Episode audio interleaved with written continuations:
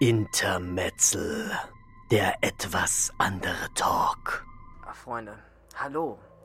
Herzlich willkommen zu einer neuen Folge. Pass auf, Achtung, Wortwitz. Intermetzel. Die Show heißt dann mal Intermezzo. Wir machen was. Intermetzel. Und natürlich bin's ich wieder und unser lieber Momo. Hi, Momo.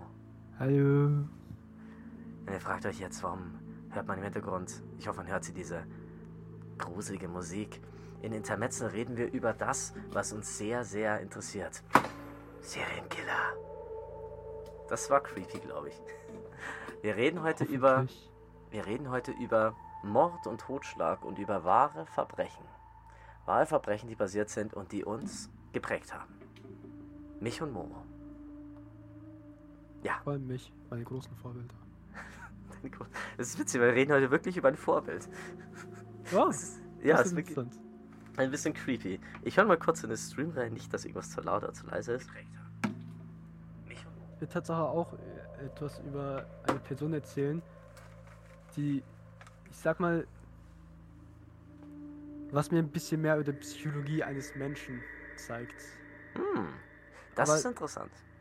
Lass dich überraschen. Ich lasse mich sehr überraschen, ja. Ähm, wer von uns möchte denn anfangen? Wer von uns beiden soll die Leute als allererstes schocken? Hm, Wie gesagt, ist das ein Fall, der mir sehr am Herzen liegt? Ich Sorry, mein Husten. Es ist ein Fall, der mir Ja. sehr am Herzen liegt. Also ich glaube, ich würde jetzt einfach mal loslegen. Okay. Und, und ähm, da hast du ein bisschen Zeit, dein, dein Rachen noch ein bisschen und dein Hustenproblem, hast du ein bisschen Zeit, dein Hustenproblem ein bisschen nach hinten zu schieben. Ich finde es wie schön, dass wir heute wieder in dieser schönen Runde zusammen sind. Hallo an alle, die im Stream sind. Wir reden heute über Serienkiller. Für die, die jetzt zuschauen. Und ich habe mir einen ganz besonderen Fall rausgesucht. Denn wisst ihr, das Wort Serienkiller, und ich lege jetzt einfach schon mal los, ist nicht unbedingt ein, ein Wort, das impliziert, dass jemand 300 Menschen umgebracht hat. Aber ich glaube, so wenn jemand so zwei oder drei Leute umbringt, dann könnte man schon als Serienkiller bezeichnen. Heute geht es um einen tragischen Familienfall, in meinem Fall. Und das ist ein Familienfall, der in der Welt, in der ich mich sehr gerne aufhalte, nämlich in der Welt des Wrestling, vor 16 Jahren sehr, sehr, sehr viel rumgegangen ist. Meine Freunde, wir reden heute über einen ganz besonderen Menschen. Christopher Michael Benoit ist einer der größten Wrestler aller Zeiten. Er ist so berühmt, dass es von ihm nicht nur einen 42-sprachigen Wikipedia-Artikel gibt, es gibt über ihn auch einen bayerischen Wikipedia-Artikel. Habe ich als kleinen Fun-Fact rausgefunden. Chris Benoit ist einer der größten Wrestler aller Zeiten. Er ist einer der Helden meiner Kindheit. Und jetzt werdet ihr fragen, warum ist ein Mörder einer der Helden meiner Kindheit? Ich bin großer Wrestling-Fan. Und Chris Benoit ist nicht nur viermaliger Intercontinental Champion, dreifach United States Champion, auch in der Zeit, wo ich angefangen habe, Wrestling zu schauen. Dieser Fall hat eine ganze Industrie komplett verändert. Denn es geht nicht nur darum, wie geht man in einem, wirklich in, in ein Mindset, beziehungsweise in einer Riege oder in einer Gruppe von Menschen mit so einem Fall um. Oder in Fantum oder im Fußball, im Sport. Es geht auch darum, wie geht man als Unternehmen mit so einem Fall um. Was sollte man tun und was sollte man nicht tun? Was auch immer sich ereignete, ereignete sich in Chris Benoits Haus am 24. Juni 2007. Denn am 24. Juni 2007 wurde Chris Benoit zum Mörder. Aber wie es Gott so will, passierte etwas, passierte das eigentliche Unglück schon viele Jahre, viele Jahre zuvor. Denn am 13. Oktober, November, 13. November 2005, starb Eddie Guerrero, einer der größten Wrestler aller Zeiten. Der beste Freund von Chris Benoit. Warum interessiert mich das Thema so? Ich habe mir gestern Abend nochmal Wrestling gegeben. Der 13. November 2005, am Tag, an dem Eddie Guerrero starb, war ein Sonntag. Am Montag läuft die bekannteste Wrestling-Show im amerikanischen Fernsehen. Es war ein kompletter Trauertag in der kompletten Welt des Wrestling. Über ein, zwei, drei Wochen trauerten viele über Eddie Guerrero, einen Mann, der mit 38 Jahren viel zu früh an einem Herzversagen gestorben ist. Ein strukturelles Problem. Ein Problem einer Industrie, die darauf ausgelegt ist, dass Menschen zwar fake Kämpfe austragen, aber mit Manövern, die viel zu gefährlich sind, weshalb Menschen einfach nicht ihren Platz im Fernsehen verlieren wollen, weshalb sie auch mit heftigsten Verletzungen weiterkämpfen, weshalb sie immer weitermachen, weshalb sie irgendwann pillenabsichtig äh, ähm, abhängig werden, weshalb Wrestler jünger sterben oder eine größere Todesrate haben als NFL-Spieler. Und NFL-Spieler, da müsst ihr jetzt klingeln, da gab es auch mal was. Nämlich mit Gehirnerschütterungen, Second Impact Syndrom. Also was genau geschah im Haus von Chris Benoit? Was geschah? Und jetzt muss ich kurz mal suchen. Am 24. Juni 2007 in Fayetteville, Georgia. Oh, ich habe mich so schön darauf vorbereitet.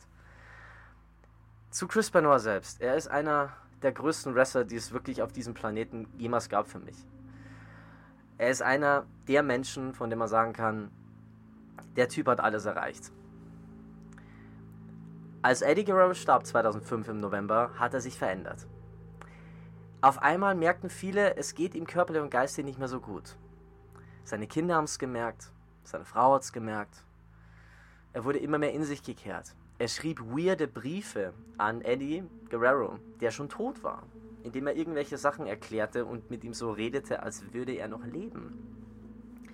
Seine Leistung im Ring hat sich auch verändert. Bei seinem letzten Kampf haben viele im Nachhinein gesagt, es fühlte sich an, als wäre er so ein wilder, verwirrter Hund. Er hat teilweise Dinge im Ring ange angestellt, und die, die einfach komisch waren. Zeichen wohl für eine weitere Erkrankung, wie er schon mehrere hatte. Die es ist ja zum Beispiel auch so, dass wenn man sehr ja. viel Kopfschläge bekommt, dass man psychisch wahrscheinlich ja. krank wird. Bekanntes Beispiel ist ja Muhammad Ali, mein ja. Vorbild. Und was man dazu noch sagen kann, ist, zu viele Gehirnerschütterungen sind schlecht für einen Menschen. Chris Benoit hätte am Tag seines Todes Alexa wrestlen sollen. Es war eine große Veranstaltung geplant und er hätte Champion werden sollen, der ECW, seiner Liga. Und er tauchte nicht auf. Er hätte am, Son ähm, ja, am Sonntag war das. Er hätte am Samstag hätte er auch kämpfen sollen. Er tauchte nicht auf. Irgendwas war komisch. Er sagte am Freitag einen, einen Fernsehauftritt ab und meinte, meiner Frau und meinem Kind geht es nicht gut, sie haben eine Lebensmittelvergiftung, sie sind im Krankenhaus, ich kann nicht kommen. Okay, aber am Samstag ist diese Hausshow, da ist dieses Ding, da und da und da, da bist du bitte da. Okay. Er sagte wieder ab. Ja, seiner Frau und seinem Kind geht es noch nicht gut, er musste sie ins Krankenhaus bringen.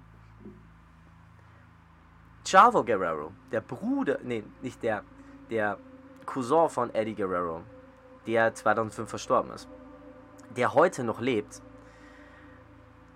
hat damals mit ihm gesprochen und er sagte, er war ganz komisch gewesen am Telefon. Er meinte so, ja, er hat ihm am Ende gesagt, hey Chavo, ich liebe dich. Also Chris Benoit hätte am Ende so, so eine Art Verabschiedung gemacht und er, Chavo Guerrero bereue es bis heute, dass er Chris Benoit nicht zurückgerufen hat. Weil es war komisch. Irgendwas war komisch. In der Nacht von Samstag auf Sonntag, wo Sonntagmorgens ähm, Chris Benoit zu diesem Ort hätte fliegen sollen, zu dieser Stadt, wo eben dieses große Event stattgefunden hätte, wo er diesen Titel hätte gewinnen sollen. In dieser Nacht schrieb Chris Benoit ihm ganz, ganz, ganz komische Textnachrichten. So, hey, ähm, die Hintertür ist offen, die, die, die Hunde sind äh, im Poolhaus, es geht mir gut. Chavo Guerrero ist nachts aufgewacht, hat es gelesen, hat sich nichts dabei gedacht, weil sie hätten sich ja Stunden später gesehen, denn Chavo Guerrero hätte Chris Benoit vom Flughafen abholen sollen und ihm zu diesem Wrestling-Event bringen sollen. Was ist passiert ist? Er war nicht im Flieger Sonntagmorgen. Also meldete er es der WWE, also der Wrestling-Liga. Die fanden das natürlich erstmal komisch, am Ende stellte sich raus, es haben mehrere Leute diese Textnachrichten erhalten, diese SMSen. Komischerweise auch vom Handy von Chris Benoits Frau, Nancy. Dieselben Textnachrichten aus mehreren Handys. Ganz komische Geschichte. Aber viele haben sich nichts dabei gedacht, weil die WWE hatte damals eine ganz, ganz strikte medizinische Wellness-Policy, also so eine Gesundheitspolicy. Steroide und sowas waren überhaupt nicht gern gesehen und man hätte gedacht, okay, vielleicht wäre er irgendwie medikamentenabhängig, hat er wieder irgendeinen Anfall, keine Ahnung. Mm, und bevor man ihm jetzt von so einem Pay-Per-View, bevor die Gefahr besteht, hey, Chris kann vielleicht bei diesem Pay-Per-View nicht antreten, was, wo er einen höheren Gehaltscheck als sonst kriegt, ja, verschweigt man es lieber. Also man hat es gut gemeint, was aber eher schlecht war. Und irgendwann nach mehreren Stunden ohne Info, was mit Chris Benoit passiert ist, hat es halt doch mal der WWE gesagt, hey, ich habe ganz komische Textnachrichten letzte Nacht bekommen von ihm. Ganz komische Textnachrichten. Und dann fing die Wrestling-Liga WWE wirklich mal an, ja, ähm, ernst zu machen. Sie riefen bei der Polizei in Georgia an und sagten, hey, irgendwas stimmt nicht mit Chris Benoit. Fahrt mal bitte hin. Die Polizei fuhr ganz einfach so dahin, um im Haus von Chris Benoit zu sehen, was eigentlich abging, ob es ihm gut geht, ob er vielleicht verschlafen hat, ob er krank wäre, ob es einen Einbruch gegeben hat, irgendwas. Ja, und was sahen sie? Sie, sie sahen erstmal, dass alles nicht nach einem Einbruch oder sonstiges aussah. Sie fuhren zum Haus vor, die Nachbarin hatte den Schlüssel, sie sagten ihr, geh rein in das Haus, um ja, mal zu sehen, kümmere dich um die Hunde, wir sehen nach, ob alles in Ordnung ist. Die Nachbarin ging in das Haus und lief ein paar Minuten später schreiend aus dem Haus raus. Denn was sie sah, war die tote Leiche von Chris Benoits Sohn. Daniel.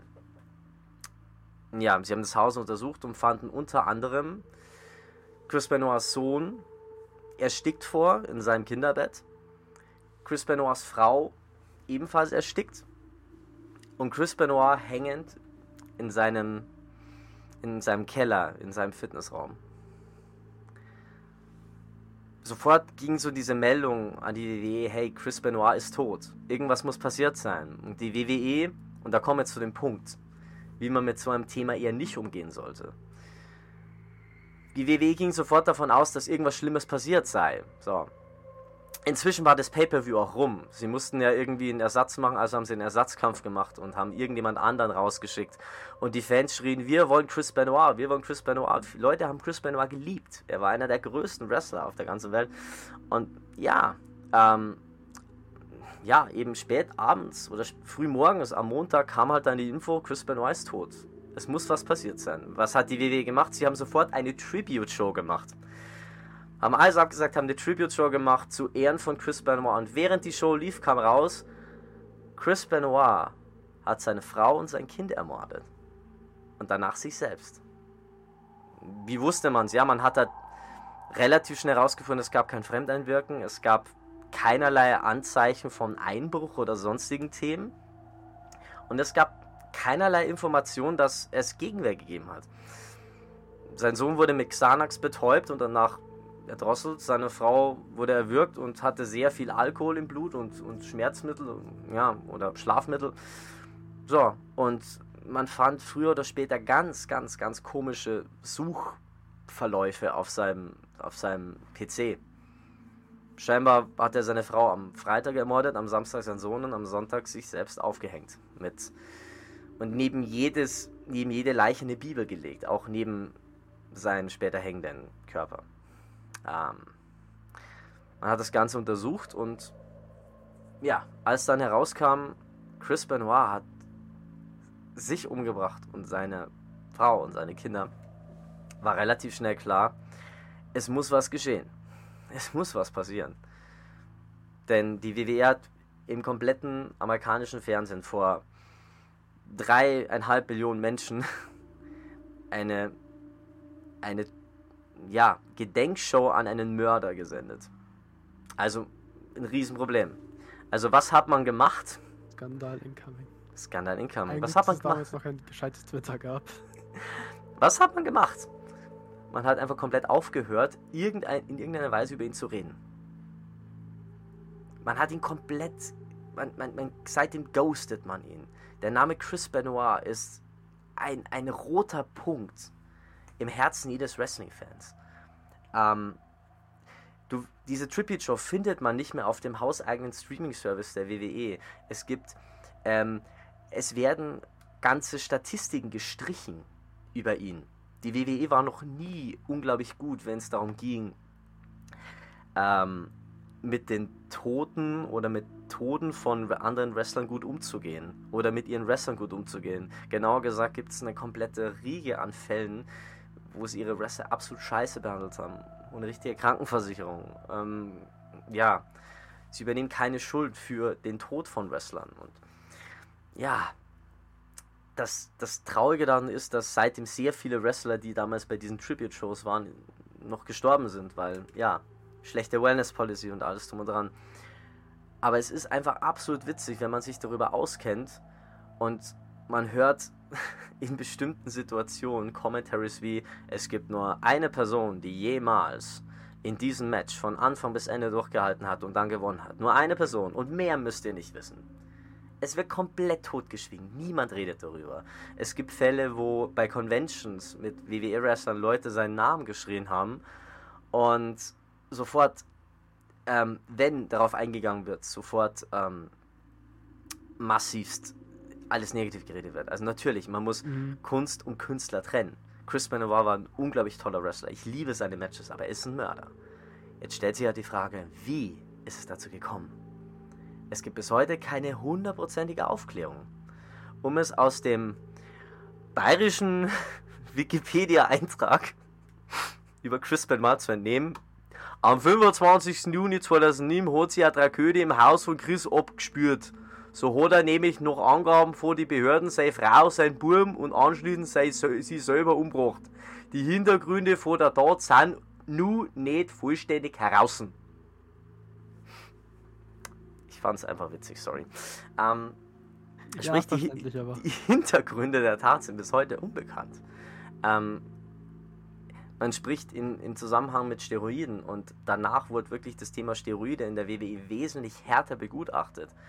Ähm, es gibt diesen Spruch, dass du in Sachen Steroiden und mit Testosteron ähm, es, es Warnmomente geben kann. Also dass du kurzzeitig, sagen wir mal, für eine Stunde oder für eine gewisse Zeit Stimmungsschwankungen hast, beziehungsweise massivstes Road Rage hast. Also man spricht von Road Rage, bedeutet du drehst da komplett ab, boxt auf alles ein, was dir in den Weg kommt.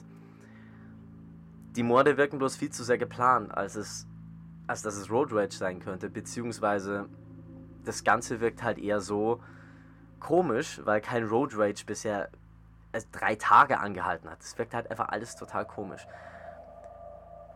Es gab dann einen anderen Wrestler, Chris Nowinski. Chris Nowinski war ein junger Spund in der WWE, der, ich meine, glaube ich, inzwischen auch schon tot ist, aber der irgendwann seine Karriere beenden musste, weil er zu viele Gehirnerschütterungen gehabt hat er hat dann später Medizin studiert oder nebenbei Medizin studiert und irgendwann herausgefunden, es ist unglaublich schlecht, wenn du sehr oft auf deinem Kopf landest und Hirnerschütterung, mhm. Hirnerschütterung bekommst. Du kannst diese, diese Sache irgendwann nicht mehr ausüben. Es führt im Alter dann zu Depressionen, schweren Stimmungsschwankungen, zu absolutem Wahnsinn, theoretisch. So. Und irgendwann erzählt er in so einer Doku drüber, hey, ich habe Chris Benoit darauf angeredet, hey, ich hatte zwei, drei Gehirnerschütterungen und musste meine Karriere beenden. Wie viel Gehirnerschütterungen hattest du, Chris? Und er meinte so, keine Ahnung, ich habe ab 20 aufgehört zu zählen. Genau dieser Mensch hat mit Chris Benoits Familie geredet und gesagt, hey, können ich das Hirn von Chris Benoit bitte untersuchen? Ich würde gerne herausfinden, was los ist. Man ließ das Gehirn untersuchen und ließ das Gehirn mit mehreren anderen Leuten, die in ähnlichen Zuständen waren, untersuchen und fand heraus, dass er das Hirn eines 80-jährigen Alzheimer-Patienten hatte. Oder eines 80-jährigen. Das ist Wahnsinn. Sprich, das ist Wahnsinn. irgendwann hat es bei Chris Benoit Klick gemacht. Irgendwann ist irgendwas passiert, was ihn hat wahnsinnig werden lassen. Was dazu geführt hat, dass er absolut den schlimmsten aller Wege eingegangen ist. Man also, findet heute. Äh, bitte. ja, also was ich halt denke, das ist jetzt natürlich nur eine Theorie, ich kenne mich mit Psychologie also nicht aus, aber ich kann mir vorstellen, du hast ja dieses Road Rage genannt. Ich kann mir gut ja. vorstellen, dass er zuerst aus Versehen mit dem Road Rage seine Frau umgebracht hat mhm. und danach vor Stress oder vor Angst ähm, einfach nicht wusste, was er machen soll. Ja. Und dann hatte er ja schon diese Gehirnerschütterungen. Mhm. Und da hat er dann noch seine, sein Kind und sich selbst umgebracht, weil diese drei Tage. Ein Tag kommt einem sehr wenig vor, aber wenn du unter Stress bist oder Angst ja. hast oder ja. irgendetwas los ist, kann dir ein Tag echt lange vorkommen. Es ist absolut komisch. Also, es gibt bis heute keine genauen Umstände, keine geklärten Umstände, was passiert ist. Und ähm, ich glaube, wir werden es auch nie erfahren. Ich weiß nur, dass mit dem Erbe Chris Benoit nicht richtig umgegangen wird. Nicht, dass ich sage, man sollte diese Person jetzt total ehren, mhm. aber es gibt viele Stimmen, die sagen, Chris Benoit sollte in die Hall of Fame der Wrestler aufgenommen werden. Zumindest für seine Leistungen, die er begangen hat. Es wäre für viele ein Beispiel von, wie du eben Kunst und Künstler trennen könntest. Ja viele sagen, es gibt Leute, die absolut dafür sind, es gibt Leute, die absolut dagegen sind. Ich bin sehr geteilter Meinung. Es gibt Leute, die sagen, zumindest seine Frau sollte in die Hall of Fame aufgenommen werden, weil sie auch lang genug Wrestlerin war. Chris Benoit war nie ein, sagen wir so, er war nie ein, ein, ein ja, unschuldiger Mensch. Natürlich hat er, wie viele Wrestler, gesoffen, hat seine Frau betrogen, aber er war ein liebender Vater. Sein Sohn ist inzwischen auch um die 30 mm, und er spricht sich offen dafür aus, das Erbe seines Vaters weiterzuleben, beziehungsweise also er hatte vor, er hat noch einen anderen Sohn aus erster Ehe. Und er spricht sich dafür aus, dass man das, das Erbe seines Vaters eben zumindest lebt, beziehungsweise ähm, ehrt. Und dass man ihn in diese Hall of Fame aufnimmt. Allerdings ist es ein ganz, ganz schwieriges Thema. Und man findet immer wieder Momente, in denen das zu ganz komischen Meinungen führt oder Menschen sich gegenseitig halt bashen wegen dem Thema. Man muss allerdings sagen, und so schwer mir das fällt, Chris Benoit ist ein Mörder. Chris Benoit ist ein Mehrfachmörder. Man könnte ihn wahrscheinlich einen Serienkiller nennen. Würde er heute noch leben, wäre er jetzt hinter Gittern. Zu Recht. Wahrscheinlich für den Rest seines Lebens. Ist er einer der größten Wrestler aller Zeiten? Ja. Tut es mir weh, darüber zu reden? Ja. Habe ich gestern geheult, als ich mir die Tribute-Shows von Eddie Guerrero angeschaut habe und bin da auf die Idee gekommen? Absolut.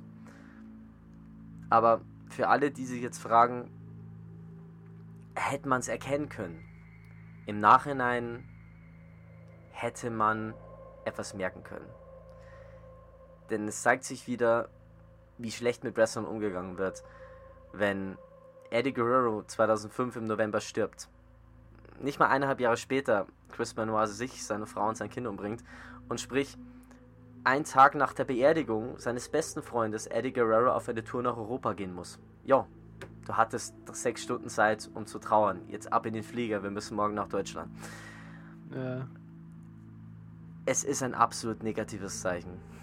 Und es gibt so ein Tribute-Video, wo er sagt, Eddie, du bist mein bester Freund, ich werde dich nie vergessen und fängt an, wirklich manisch wild zu heulen und die Kamera anzubrüllen. Man hätte es vielleicht merken können, aber wir wissen eines und damit möchte ich jetzt diesen Fall abschließen. Hinterher haben wir es immer alle vorher gewusst. Ja. Das war mein genau wie Case. Bitcoins. Genau wie Bitcoins. Und NFTs. Ja, Freunde. Das war äh, Fall Nummer 1. Die Tragödie von Chris Benoit. Und seiner Frau und seinem Kind. Ja. Hurra! Traurige Welt. Traurige Welt, sehr traurige Welt. Das hätte immer so Künstler und Kunst zu trennen, finde ich halt auch immer sehr schwer. Also Vollgas. es kommt, es kommt für mich immer drauf an, was die Person gemacht hat. Zum Beispiel bei, ich sag mal, wirklich Zeichnungen, Kunst kann ich sie trennen und auch bei Musik kann ich sie trennen. Aber wenn es dann sowas ist wie, keine Ahnung, Video Creator mhm. oder Podcaster, da kann ich das einfach nicht. Voll. Wahrscheinlich kommt es auch ein bisschen da, daher, weil bei Musik ist man ja auch emotional von dem Typen getrennt, aber bei Videos hat man ja dieses, diese parasoziale Bindung. Also, zu Deutsch, wir hätten es jetzt schon erahnen können, wenn Simon Desi irgendwann mal Massenmörder wird. Nee, nee, wir nee. waren. Außer man bezahlt ihn dafür, dann wird es wahrscheinlich machen. Wir haben es als Erste gewusst. Wir haben es gewusst. Ja, genau, ihr habt es hier gehört. Wir wussten Ja, es vorher. Wir Ja. wollen alle Rechte einbehalten. All rights reserved. Momo, was hast du für uns mitgebracht? Also, also ich werde zuerst mal von den jeweiligen Opfern erzählen, was passiert ist. Mhm. Wer der Killer war oder der Mörder dieser Person, das Mhm. kommt danach. Weil ich bin gespannt, wie du darauf reagieren wirst. Okay. Es hört sich nach einem Mörder-Mystery an. Ein bisschen und ähm, Hm. ich, schon mal ein Disclaimer. Bei dem Thema wird es auch ein bisschen um Kindermissbrauch gehen. Also, I'm mh, sorry. also ist ein Disclaimer hier an der Stelle. Ähm, aber ich werde das Thema nicht so sehr anreißen, weil das ist, da musste ich sehr viel nah ausholen. Wie dem auch sein. Hm. Okay. Ähm, du weißt ja rein zufälligerweise, ich bin Mechatroniker. Und Mhm. als Mechatroniker muss man ja hin und wieder an Baustellen gehen und dort irgendwas reparieren. Ja. Und stell dir mal vor, ich gehe irgendwann zu so einer Baustelle und sehe dort einen Tod, beziehungsweise einen Jungen, von dem kommt hier aus dem Mund irgendwie Sabber raus. Was würde ich machen? Ich würde natürlich versuchen, ihn wieder zu beleben oder Mhm. nachschauen, was mit ihm los ist. Mhm. Ähm, ja, ich schaff's, ihn nicht zu retten und er stirbt. Und genau das ist einem Jungen im Moment, ich muss kurz nachreden, 20. Jahrhundert passiert. Ich weiß das genaue Datum jetzt nicht, ich konnte es nicht finden. Ähm, und zwar einem Jungen namens Martin. Martin Gott. Gott, ich hatte, ja genau. Ein Junge namens Martin ist es passiert. Er ist an einer Baustelle gestorben und ein paar Bauarbeiter haben versucht, ihn zu retten, aber Mhm. er starb. Die Polizei kam auch und hat Untersuchungen angestellt, aber ja, sie kam halt darauf, war höchstwahrscheinlich Selbstmord, weil die haben auch Medikamente in der Nähe gefunden und die dachten so, ja, war wahrscheinlich aus Versehen Selbstmord, nicht absichtlich. Weil ist halt ein kleiner Junge, warum sollte der Selbstmord begehen aus Depression oder so? Ja. Fanden sie halt unwahrscheinlich. Also, ja, wurde halt auch beiseite gelegt und das war's. Ja. Dann aber ähm, wurde in einen Kindergarten eingebrochen.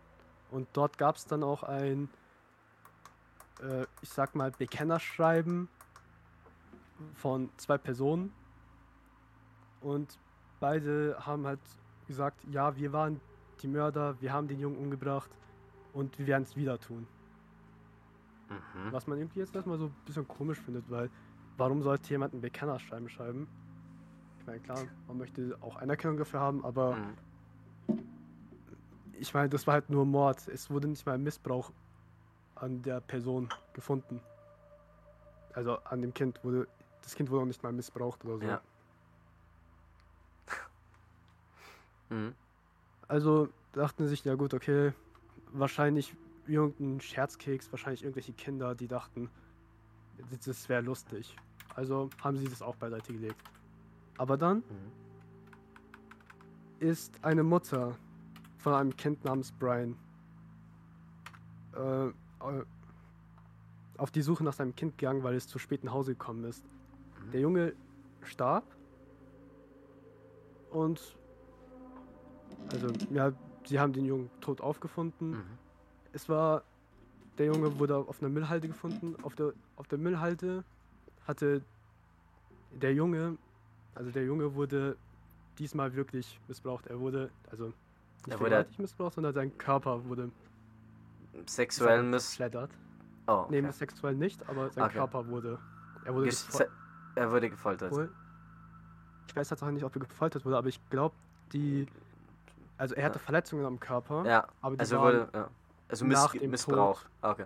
Seine ich Leiche glaub, wurde geschändet, glaube ich, sagt man dann. Ja, genau. Oder? Seine Leiche Okay, wurde geschändet. Ja. Also ich wurde, ich habe nicht eine bestimmte Quelle dazu gefunden, Mhm. aber man sagt, dass die ähm, Wunden nach dem Tod zugefügt wurden. Ah, okay. Mhm. Und auf dem Bauch des Jungen stand ein großes M und großes N. Könnte es so eine Anspielung, also hat, hat man das später als Anspielung genommen für diesen äh, M, eine nee, Stadt sucht einen Mörder? Das waren Tatsache die ja. ähm, Anfangsbuchstaben von den zwei Mördern. Also waren es da auch die beiden, die das Bekennungsschreiben geschrieben haben vorher? Genau. Mhm. Und dann, ja, dann gab es halt die Todesfeier. Und bei der Todesfeier hat mhm. ein Mädchen angefangen zu lachen. Und das mhm. Mädchen hat auch überall rum erzählt, dass sie der Mörder war. Dass sie das Kind umgebracht hat. Wie würdest du darauf reagieren?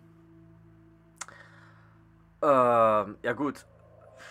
Erstmal natürlich, äh, wenn wir vom 20. Jahrhundert ausgehen, sagen wir mal, ja, ähm, natürlich erstmal, ah komm, erzähl doch nichts. Okay, das Kind ist vielleicht ein bisschen verwirrt, ist eine Tote, Totenfeier für ein kleines Kind.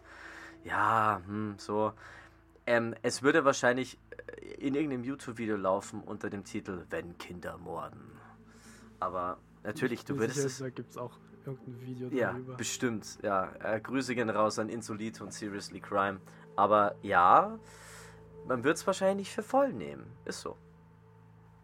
Ja, auf jeden Fall, aber die Polizei hat das nicht geglaubt. Und das war tatsächlich ein großes Fehler, weil dieses Kind war Tatsache die Mörderin nicht sie ganz allein, es gab noch ein Mädchen, das mit ihr zusammen den Jungen umgebracht hat. In welchem Jahr beiden, war das? Ich glaube 1968. Amerika? Ne. Ähm, aus dem Land, aus dem es ist, ist kommt tatsächlich auch der bekannteste Killer überhaupt. England. Genau. Ah, was? Von Newcastle. Also der bekannteste oh, Killer kommt nicht von Newcastle, aber die Geschichte, die ich erzähle, ja. die ist aus Newcastle. Ah, fuck. Und zwar geht es um die zwei Kinder, Nora und Mary Bell. Beide heißen mit Nachnamen Bell, aber. Oh Gott, ja, von den, davon habe ich gehört. Davon habe ich gehört, ja. Äh, zumindest Mary Bell, sag mir was. Ja. Ich habe es noch nicht gesehen. Nor Nora Bell war tatsächlich so eher im Hintergrund, weil sie kam halt so aus dem Adel, äh, beziehungsweise aus seinen ich sag mal, angesehenerem Haus. Mhm. Und man hat die im Hintergrund gehalten, weil, ja, ähm, du weißt ja, wenn man Geld hat, dann mhm. schafft man es auch, Sachen ja. zurückzuhalten. Aber äh, Maribel hatte wirklich Pech. Sie kam aus eher einem arm, ärmlichen Verhältnis. Und ja, sie die komplette Schuld wurde auf sie gelegt. Und damals, als zu dieser Zeit damals, gab es noch nicht diese Psychologie, also war die Psychologie von Kindern noch nicht so gut erforscht. Ja. Ja. Aber heutzutage kann man halt sagen, dass Mary, man wusste nicht so, also sie wusste höchstwahrscheinlich nicht, dass sie da gerade jemanden umbringt. Ah, Gott. Also du weißt ja, wie zum Beispiel wie Kinder auch sind. Man, wenn, keine Ahnung, das Kaninchen stirbt, dann ja. sagt man ihnen ja nicht, es ist tot, sondern man sagt, ja. ja, es schläft jetzt nur sehr lang. Warum? Und ähm, sie hatte halt diesen Gedanken. Warum sind eigentlich es immer, in, warum, warum kenne ich eigentlich nur Fälle, wo Kinder ermordet haben aus England? Also ich verstehe das nicht. es gibt. Ach, ich glaube, ich werde niemals mein Kind in England großziehen. Ich kenne ich kenn noch zwei weitere Fälle jetzt neben dem, wo Kinder ermordet haben. In England. Es ist, es ist wirklich, es ist wirklich, man könnte, man, man meint, es wäre so eine Seltenheit, aber scheinbar nicht, nein. Also wie viel, wie ist dann so der, der, ich sage es mal ganz schön, der Kill Count von Nora und Mary Bell? Sie haben... Ähm, Tatsache nur zwei. Also, man hatte... Wie konntest du wissen, wie konntest du wissen, dass in meinem Fall auch um, um theoretisch zwei Tote geht. Das ist wirklich ja. Ich kann Gedanken lesen. Gedanken lesen. Okay. Aber bei wow. mir haben sie mal keinen Selbstmord begangen, das ist ein Unterschied. Wow. Tatsache, ich glaube, Mary Bell lebt heute immer noch. Und oh, sie wurde halt sogar freigelassen, weil ja, heutzutage weiß man Kinderpsychologie und sie bereut heutzutage auch ihre Tat, was sie getan hat. Warte mal kurz, ich, ich google mal. Sie lebt, sie ist 65. Ja, sie ja, lebt. Genau. Ich habe das Bild von ihr schon mal gesehen, ja doch. Sie ja. lebt noch, ja. Wenn man halt auch so ihr Kindheitsbild anschaut, man hat ja bei Kindermördern eher mehr, mehr so das Bild im Kopf von wegen ähm, Boah, schaut von The aus. Silent. The Silent? Ich weiß nicht mehr, wie das mit Ä den zwei Zwillings mit, mit den Zwillingen. Ah, das Ding, äh, The Shining. Spiel ja, mit Shining, uns, genau Danny. So Spiel mit uns. Und sie sieht halt so wirklich gar nicht so aus. Ey, ganz ehrlich, das, das, das, das sieht einfach nur creepy aus. Ich habe das Bild gerade vor mir, ich denke, boah, es ist einfach nur creepy. Die lacht so ja. gruselig. Ja. Oh, fuck. Aber ja, das ist heftig. Diese, was mich halt bei dieser Geschichte halt so ein bisschen zeigt, ist, äh, was mich halt bei Mary Bell am meisten interessiert, ist halt ihre Vergangenheit, weil ihre Mutter konnte sie wortwörtlich nicht leiden. Ich weiß nicht, wie sehr das stimmt, aber man sagt, also zumindest hat das mir, glaube ich, Mary selber erzählt, dass ihre Mutter bei ihrer Geburt gesagt hat, ähm, ich möchte diesen Teufel nicht sehen. Also sie hat ja. ihr Kind überhaupt nicht gemacht. Die, die Wahrheit ist halt leider Gottes auch natürlich. Ähm, man weiß, man weiß halt, dass, dass es so zwei verschiedene Teile sind, die am Ende zu sowas führen. Einmal ist es in gewisser Weise ein bisschen genetisch bedingt. Es gibt halt Menschen, die ja. haben der Teil des Hirns, der für Mitgefühl verantwortlich ist, ist halt nicht so stark ausgeprägt. Natürlich, ja. das kann jedem passieren. Allerdings bei fast jedem Serienkiller oder bei jedem Killer ist, ist es wirklich so, dass ähm, Dinge in der Kindheit passiert sind. Also wirklich, in dem Fall, mir, zu mir hat mal eine Soziologie-Lehrerin gesagt, wenn du dein Kind nicht liebst oder nicht umarmst, das kriegst du aus dem Kind nie wieder raus. Das Kind ist sein Leben lang geschädigt. Und genau das ist es. Wenn die Mutter sagt, ich will dieses Kind nicht, dieses Kind ist und ja nicht apropos, mein Kind. Ich meine zum Thema Kindesmissbrauch. Das, was ich bisher erzählt habe zum Thema Kindesmissbrauch, das war noch so Low Level. Was mit Mary geschehen ist in ihrer Kindheit, mit acht oder neun Jahren wohlgemerkt ähm, die Mutter hat ihr eigenes Kind prostituiert. Er hat ihr eigenes Kind missbraucht für Geld. Wow. Und ihr Kind, also sie hat dann ihr Kind, ähm, also sie hat ihr Kind nie, sie hat ihr Kind niemals Aufmerksamkeit geschenkt. Sie hat geschlagen, ähm, wortwörtlich verkauft.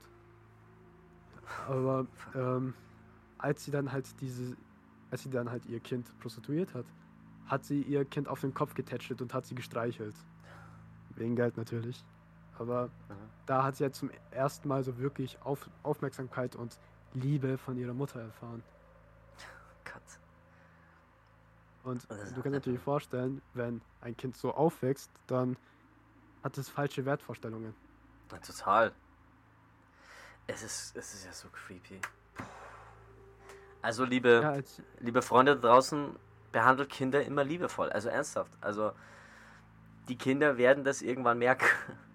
Gerade wenn ihr die ja. aufzieht. Ernsthaft, das ist heftig. Vor allem aber halt auch, ähm, sie ist zum Beispiel halt auch mal zu einem Bekannten von ihrem Sta Stiefvater gegangen. Ihr Stiefvater mochte sie wohl gemerkt. Mit ihrem Stiefvater hat sie sich sehr gut verstanden. Mhm. Aber ähm, sie ist halt auch hin und wieder zu einem Bekannten von dem Stiefvater gegangen. Und sie hat von dem Bekannten des Stiefvaters einfach die Hose ausgezogen und hat versucht, ihn zu befriedigen. Weil sie dachte, das wäre eine normale Reaktion. Oh Gott. Weil man das so macht. Und da, und kommen, wir jetzt, da kommen wir jetzt zu dem Punkt, weil ich, ich auch mit, mit Leuten oft über solche Themen rede und viele sagen, aufhängen, erschießen, keine Ahnung was. Das ist ein Grenzfall. Das ist ein Grenzfall. Ja, also der, ähm, der Bekannte von dem Stiefvater, der, der hat aber auch erschrocken reagiert und der hat, ja. sofort versucht, nee, nee, das macht man nicht so. Ja. Weil er hat selber nicht gecheckt, was, was möchte sie gerade. Und ähm, sie hat dann auch immer wieder, also der, der man hat dann auch immer wieder versucht, das Mädchen zu schützen. Also sie hat wirklich ja. versucht, er, er, hat wirklich versucht, sie zu schützen, aber sie, man hätte sie wirklich von der Mutter, wegnehmen müssen. Und Ja, solche ja. Zeichen, das ist tatsächlich keine Seltenheit. Das kann auch heutzutage noch passieren, dass ähm, also Kinder machen, zeigen ja solche Reaktionen, Mhm. wenn sie missbraucht werden zu Hause. Also ich kann da bloß sagen, was, was ähm, ich ähm, in den letzten Wochen, Monaten bemerkt habe in Sachen, äh, weil ich sehr viele solche, solche Fälle halt eben mir gebe im Moment, weil ich sehr großer True Crime Fan bin. Seid aufmerksam, ist wirklich so.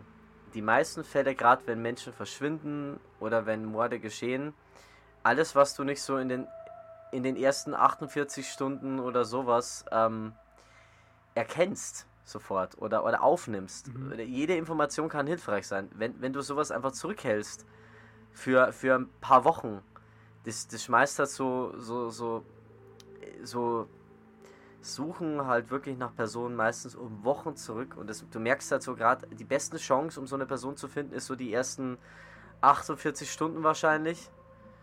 Weil, weil, ja, je länger es dauert, dann gibt es Leute, die sagen, ja, ich habe das der, ich habe das einfach ein Jahr lang den Behörden nicht gezeigt, weil ich hielt das nicht für wichtig.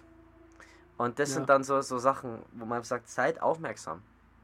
Wenn ihr, wenn ihr sowas seht, seid einfach aufmerksam. Also wenn ihr irgendwas mitbekommt. Natürlich nicht zu paranoid, also nicht so wie, ähm, der hat jetzt hier 4000 Euro abgehoben, ich schreibe von dem gleich das Kennzeichen auf, was ich auch schon live miterlebt habe, aber wirklich, seid aufmerksam. Wenn euch irgendwas auffällt, was euch komisch vorkommt, wirklich, wir können alle dazu beitragen. Und wenn ihr was Ja, mitkriegt, Beispiel, meldet es der ich habe Polizei. ich hab tatsächlich auch schon mal sowas gesehen, dass jemand mit einer Menge Geld einfach in ein Auto reingelaufen ist und weggefahren ist. Mhm. Also wirklich weggerast ist. Mhm. Ich dachte, an dem Tag dachte ich eigentlich auch wirklich, es wäre was passiert. Und dann habe ich auch die Zeitungen verfolgt, von wegen, kommt irgendwie, wurde was geklaut? Mhm. Nichts. Aber Mhm. war halt nichts. Ja, es ist, es ist schwierig, weil jedes Verbrechen irgendwann mal, es gibt keine Verbrechen, die einfach nicht passieren, weil sie keinen interessieren. Es gibt, ähm, jedes Verbrechen wird irgendwann mal ähm, aufkommen. Gerade wenn es Verbrechen mit Menschenschaden sind. So. Und es gibt so Ja. viele Fälle, die nicht aufgeklärt sind. Leider auch in Deutschland. Die, ähm, ja, wo Menschen nicht gefunden worden sind oder wo erst nach Jahren Menschen gefunden worden sind. Und dann gab es wirklich.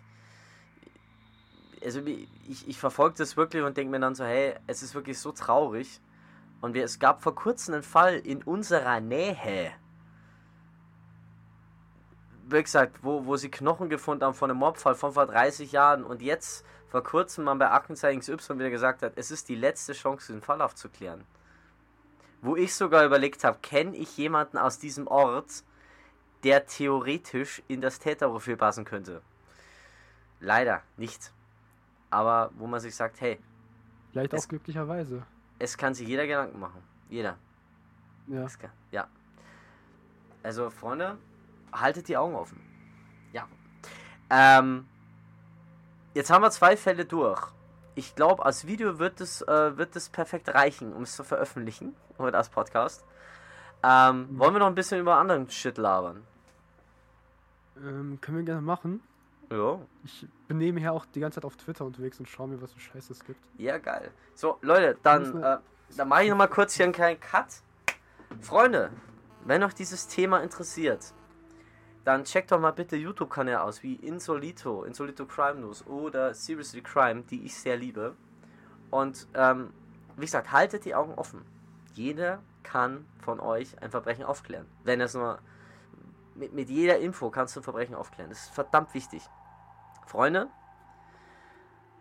bleibt gesund, passt auf euch auf, liked, shared und subscribe dieses Video, wenn ihr mehr davon sehen wollt. Es gibt jede Woche neue Folgen, jeden Montag neue Podcasts, jeden Freitag ein neues Video, regelmäßig Let's Plays. Wir gehen Non-Profit, das heißt Folgen ist und bleibt kostenlos. Zudem spenden wir jährlich Geld an soziale Einrichtungen.